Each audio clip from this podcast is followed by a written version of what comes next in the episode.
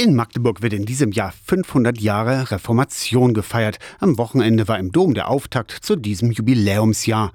Sieben Jahre nach Martin Luthers Thesenanschlag war Magdeburg die erste bedeutende Großstadt, die protestantisch wurde. Der Auslöser ein singender Handwerker soll neue Kirchenlieder in Magdeburg populär gemacht haben.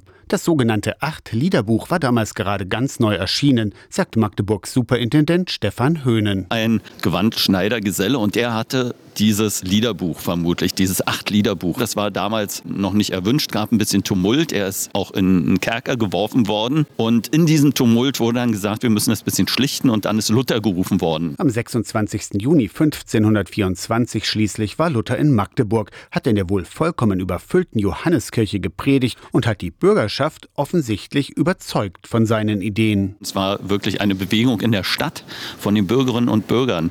Die sind sozusagen evangelisch geworden worden und die Bürger haben entschieden. Die haben die Pfarrer eingesetzt und so sind damals dann eben auch in der Folge evangelische Pfarrer eingesetzt worden an den vorhandenen Kirchen.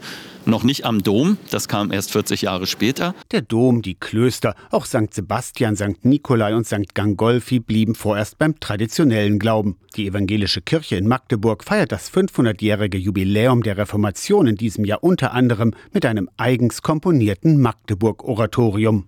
Aus der Kirchenredaktion Torsten Kessler, Radio SAW.